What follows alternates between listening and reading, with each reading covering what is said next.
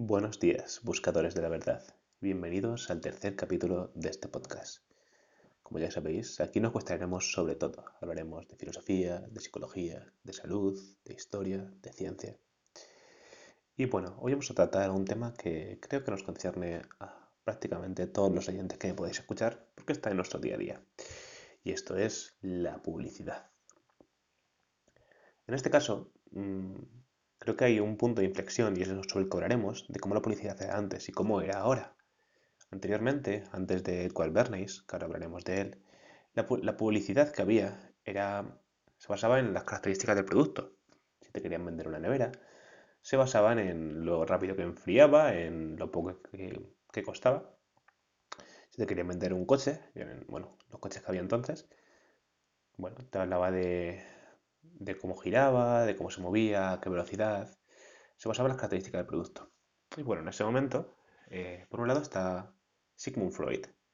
Sigmund Freud, no hablaremos ahora de él, pero sí que es verdad que se dio cuenta, y son teorías que, aunque ya son muchas refutadas actualmente, sí que vio la impulsividad de la mente humana, lo fácil que era manipular sus emociones, y bueno, en sí mismo, eh, desde mi perspectiva, tampoco creo que sus ideales fueran malos.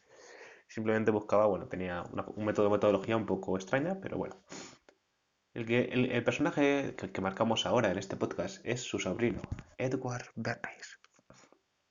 Edward Bernays leyó a su tío, se dio cuenta de, de lo fácil, o bueno, digamos que no demasiado difícil, mm, que era manipular a las masas. Y en este caso, bueno, se vendió muy bien en Estados Unidos y es cuando empieza la publicidad de la emoción, una publicidad que llega hasta nuestros días. Pondremos ejemplos, tranquilos. En este caso, mm, la primera em, empresa publicitaria que, que, pagó a Edward Bernays para aumentar su, el, consumo de, el consumo de su producto fue la American eh, American Tobacco Corporation, ¿Qué pasa con ellos? Se dieron cuenta de que verdaderamente el, cigarro era un símbolo eminentemente masculino y que las mujeres no fumaban. Entonces, ¿qué hicieron? Ya no se basaron en una publicidad en la que hablaban de los beneficios del cigarro, porque, bueno, no los hay, sino que lo que hicieron fue en la cabalgata de 1929 de la Easter Parade, que al final es un evento multitudinario, que sabéis que en Estados Unidos hay muchos, en los que hay un montón de cabalgatas. Bueno, pues ahí está Edward Bernays. ¿Y qué fue lo que hizo? Hubo una cabalgata, todo esto fue pagado por supuesto, una cabalgata en la cual había muchas mujeres en ella. Y lo que hicieron fue que, bueno, todos los periodistas estuvieran enfocados en lo que iba a pasar a continuación. Lo que pasó fue que en un momento determinado, las chicas sacaron un cigarro y se lo fumaron. Esto, verdaderamente dices, bueno, ¿y qué? En ese sentido, la publicidad lo que hizo es que ese cigarro se consideraba como un, como un símbolo de rebeldía, como un símbolo en el cual luchabas contra la opresión del hombre y que verdaderamente fumo porque puedo, que me da libertad. Verdaderamente, el cigarro en sí mismo, si lo, pues, si lo pensamos racionalmente, no tiene que ver con el, símbolo, con, con el sentido de libertad, pero se vendió tan bien, se vendió tan bien, que aunque en este caso las mujeres siguieran con sus vidas y siguieran oprimidas, se sentían libres porque fumaban. Y esto lo hizo nuestro amigo Edward Bernays y su, manipulación mediática. Y verdaderamente en las semanas siguientes el consumo de, cigarros y la venta de cigarros subió increíblemente. ¿Por qué? Por esto. Porque habían dado una emoción de libertad que nada tenía que ver con el producto, pero se había vendido muy bien. En ese caso, eh, llegó a las emociones más profundas y lo consiguió.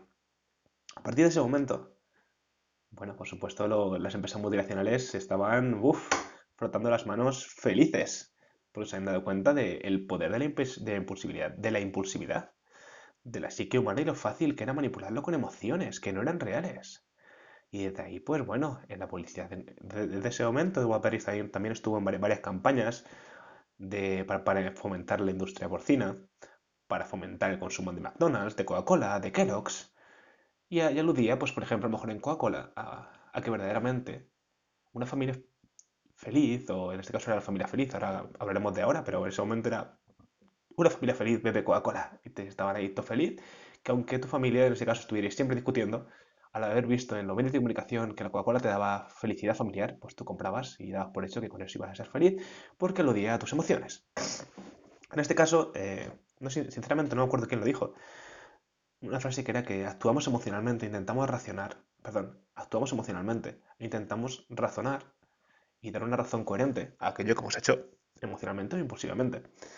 En este caso, eh, vemos en la actualidad cómo esto ha calado tan hondo. Me acuerdo que estuve en una, en una especie de conferencia en la cual mm, una chica súper eh, enérgica decía que si acaso no existía una, una necesidad, se le crea. Y así estamos.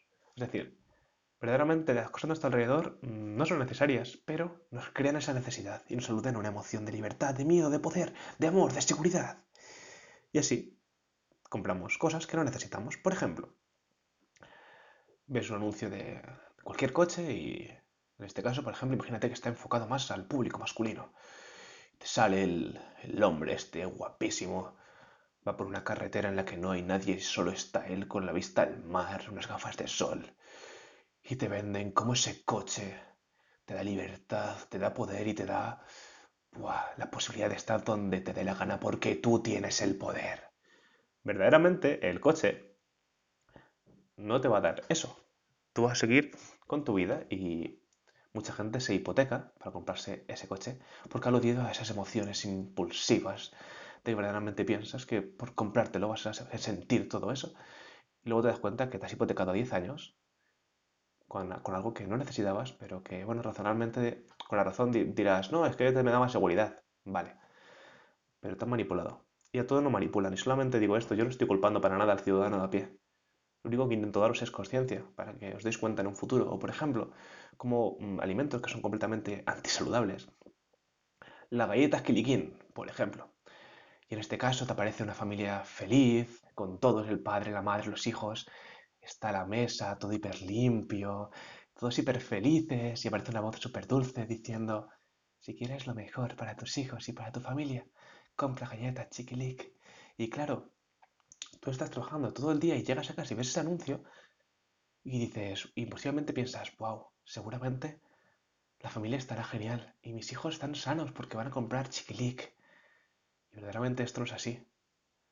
Nos, manipulan como les da la gana. Yo solamente intento daros conciencia de ello.